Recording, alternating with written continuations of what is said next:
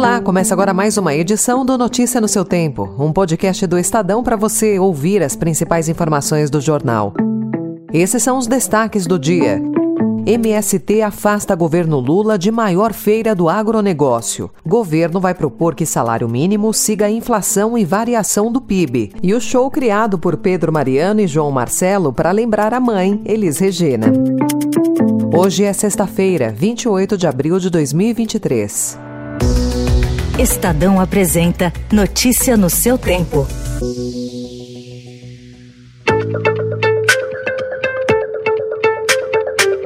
A AgriShow, maior evento do agronegócio na América Latina, deverá ser aberta pela primeira vez desde a edição inaugural em 1994, sem a presença de um representante do governo federal. O ministro da Agricultura e Abastecimento, Carlos Fávaro, disse ter sido desconvidado para a abertura da feira. Na ocasião, ele teria sido informado pelos organizadores de que o ex-presidente Jair Bolsonaro estará presente. Fávaro está em situação desconfortável com os setores do agro desde a retomada de invasões de propriedades produtivas pelo MST.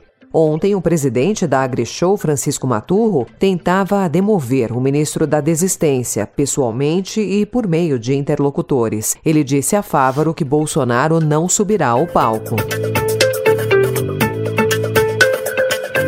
O ministro da Agricultura, Carlos Favro, afirmou ontem que espera que a CPI do movimento do Sem Terra não vire palanque político. O colegiado foi aberto por pressão de adversários do presidente Lula e coloca o governo sob pressão. Anteontem, em audiência na Comissão de Agricultura, Pecuária, Abastecimento e Desenvolvimento Rural da Câmara, o ministro do Desenvolvimento Agrário, Paulo Teixeira, defendeu pacificação. O Brasil, para dar um salto enquanto nação, um salto enquanto país, para que ele volte a ter um, um lugar entre os seis países mais desenvolvidos do mundo, o Brasil precisa pacificar, o Brasil precisa coesionar, o Brasil precisa superar as tensões existentes e por essa razão é função do nosso ministério ajudar e contribuir para que isso aconteça.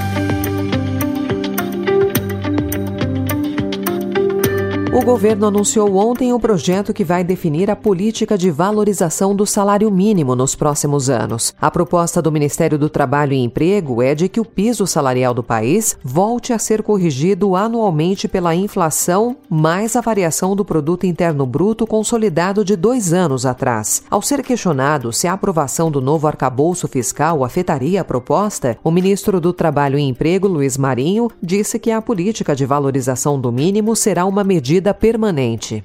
É uma política permanente, portanto, depende da lei específica do salário mínimo. Se a lei for aprovada, é o que vai valer. Evidente que será uma proposta de política, portanto, dependerá da aprovação por parte do Parlamento Brasileiro. A proposta do governo será enviada ao Congresso por meio de projeto de lei.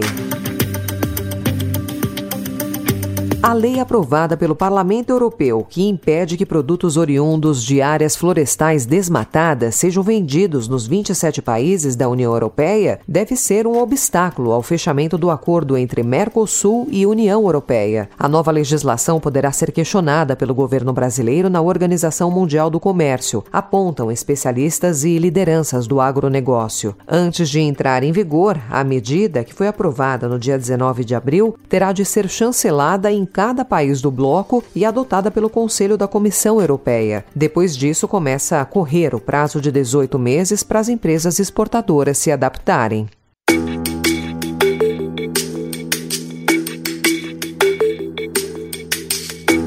O Ministério Público de São Paulo e a Polícia Civil já identificaram a ação do crime organizado nos ataques a trens que transportam carga para o Porto de Santos, no litoral paulista. Só em janeiro e fevereiro, segundo a promotoria, os trens pararam um dia a cada três de operação por atos de vandalismo e saques de cargas. Foram identificadas duas empresas de donos diferentes que faziam a receptação e a venda dos produtos saqueados para consumidores finais. A Operação Ferrovia Segura que foi realizada no dia 29 de março, cumpriu 37 mandados de busca e apreensão e prendeu seis pessoas. A reportagem do Estadão apurou que a segurança passou a usar drones para monitorar os trens.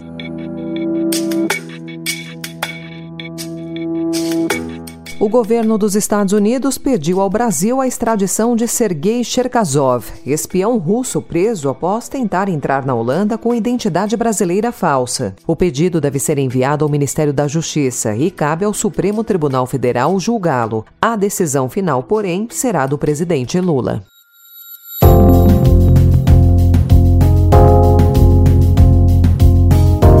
Ao pedir demissão na madrugada de ontem, Cuca bateu um recorde tornou-se o treinador com a passagem mais curta da história do Corinthians. Foram dois jogos em sete dias. Superou o Júnior, que em 2006 saiu após duas derrotas em duas semanas. Foram dias duros e de pressão em consequência do envolvimento dele em um caso de estupro na Suíça em 1987. Na sexta-feira, dia 21 de abril, ocorreu a primeira coletiva de Cuca, em que ele alegou inocência. Nós iríamos jogar uma partida e pouco antes subiu uma menina para um quarto. O quarto era o que eu estava, junto com mais três jogadores, que era um quarto duplo, né? Duas camas de casal de um lado, fazia um L, pegava duas camas do outro. Essa foi minha participação nesse caso. Eu sou totalmente inocente. Eu não fiz nada. Cuca disse que a decisão de deixar o clube atendeu a um pedido da família. Eu não esperava essa avalanche que ocorreu aqui, eu não esperava. São coisas já passadas há muito tempo e ressurgidas hoje como se aconteceu ontem. Eu fui julgado e punido pela internet, entre aspas, né? Isso tem uma consequência muito grande em todos os sentidos. Então eu saio nesse momento, não é por o que eu queria, lógico que não é o que eu queria, você espera uma vida inteira para estar aqui e daí você sai dessa forma, mas é um pedido, é de minha família. Notícia no seu tempo. Com esse que eu vou sambar até cair no chão.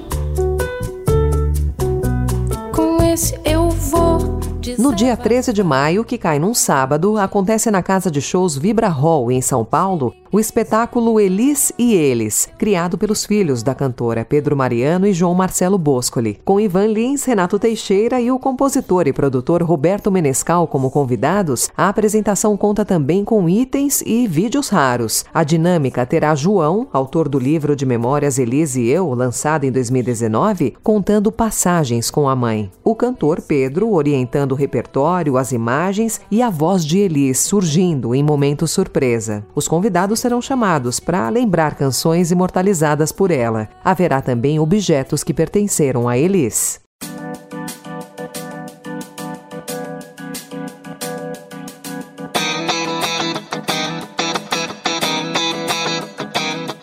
Essa foi mais uma edição do Notícia no seu Tempo, com a apresentação e roteiro de Alessandra Romano, produção e finalização de Mônica Herculano. O editor de núcleo de áudio é Manuel Bonfim. Obrigada pela sua escuta até aqui e um excelente fim de semana.